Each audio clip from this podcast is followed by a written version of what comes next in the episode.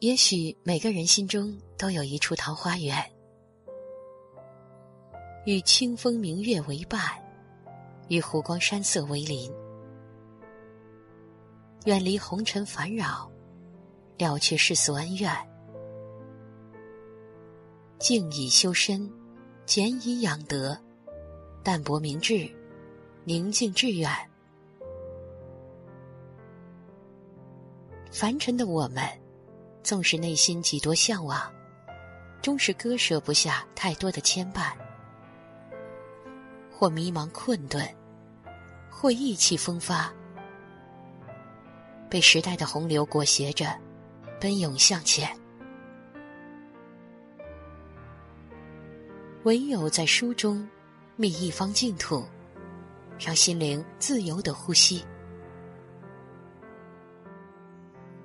初读《瓦尔登湖》，只是佩服梭罗敢于抛下一切，活出自我的勇气。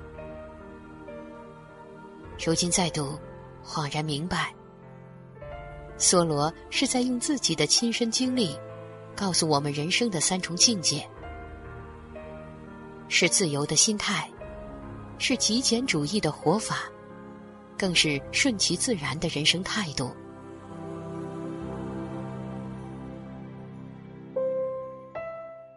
人生真正的自由是内心的自由。一八四五年七月四日，梭罗独自一人来到瓦尔登湖畔，开始了一种远离尘嚣的生活。在那里，他自己建造房屋，有了安身之所。日常所需也很简单，他对物质没有太多的欲望。只要能够支撑正常的生活就可以。他与自然完全融为一体。春耕、秋收、冬藏，闲暇的时间可以出去散步，看草长莺飞，听鸟雀啼鸣，也可以读书、写作，与自己的灵魂对话。在梭罗看来，人们交口称赞和认为成功的生活，无非是生活的一种而已。我们为什么都夸耀一种，而牺牲其他各种呢？是的，他想要清醒的活着，追随自己内心的想法，活出自己真正喜欢的人生。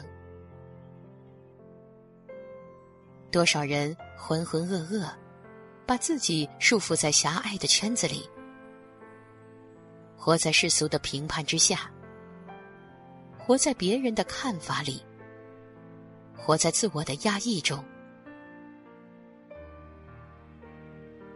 如果一个人的内心总是受到欲望和世俗标准的捆绑，那么，无论物质生活多么丰富。内心依然会有负累。人生真正的自由，是内心的自由，是精神的自由。只要内心是自由的，不管处于什么样的人生境遇，都能用一颗坦然自若的心，无所畏惧。生活是自己的。无需别人的干涉，用自己喜欢的方式好好生活，便是人间幸事。往后余生，全力以赴的过，云淡风轻的活。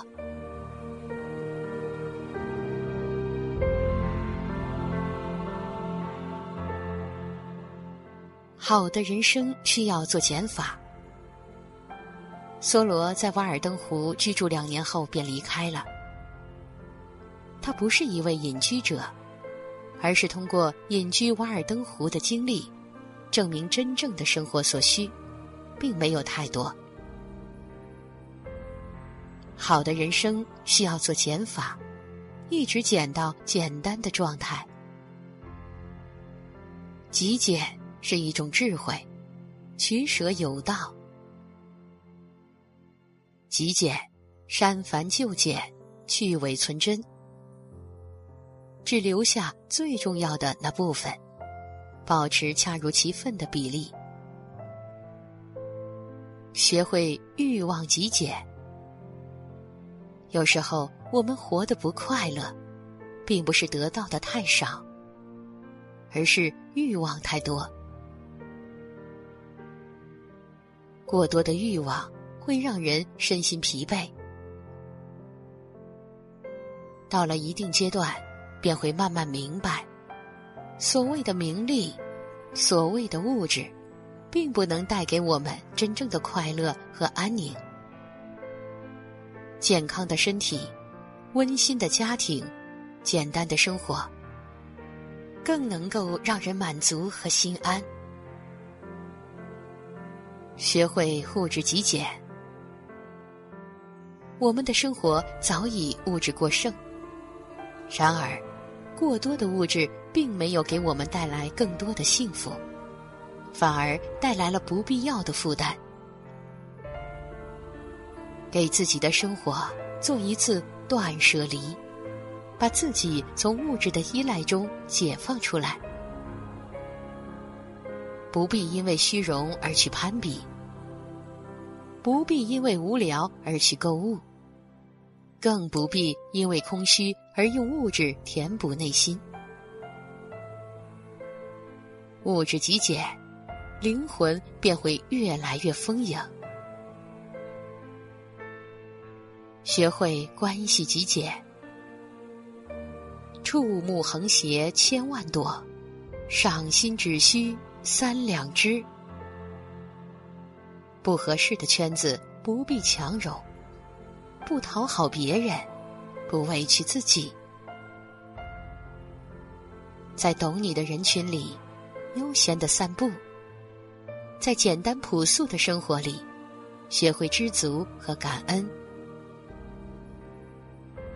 在细水长流的时光里收藏美好和感动。学会生活极简。曾经如此渴望命运的斑斓，到后来才发现，人生最曼妙的风景，是内心的淡定与从容。平平淡淡才是真，简简单单就是福。不再过多的在意别人的评价。不再关注那些无用的信息，不再热衷于无聊的社交，也不再羡慕别人的热闹和繁华。生活终究是自己的，与别人无关。放下莫须有的执念，放下过去的遗憾，放下内心的负累，好好做自己。长长的路，慢慢的走，历经山重水复，看透万千风景，习得极简的智慧，学会做减法，人生也会快乐而从容。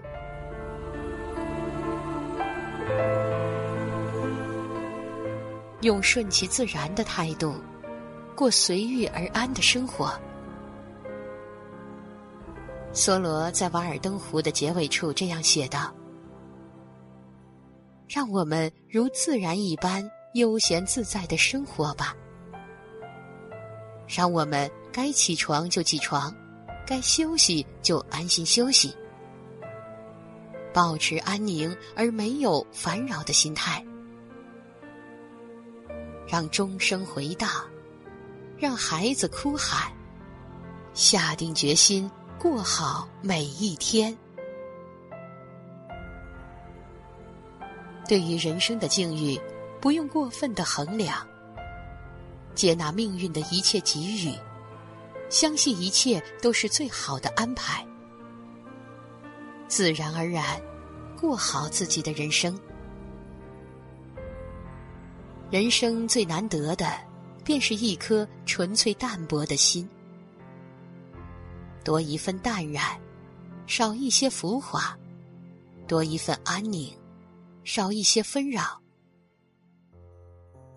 作家周国平曾说：“人生任何美好的享受，都有赖于一颗澄明的心。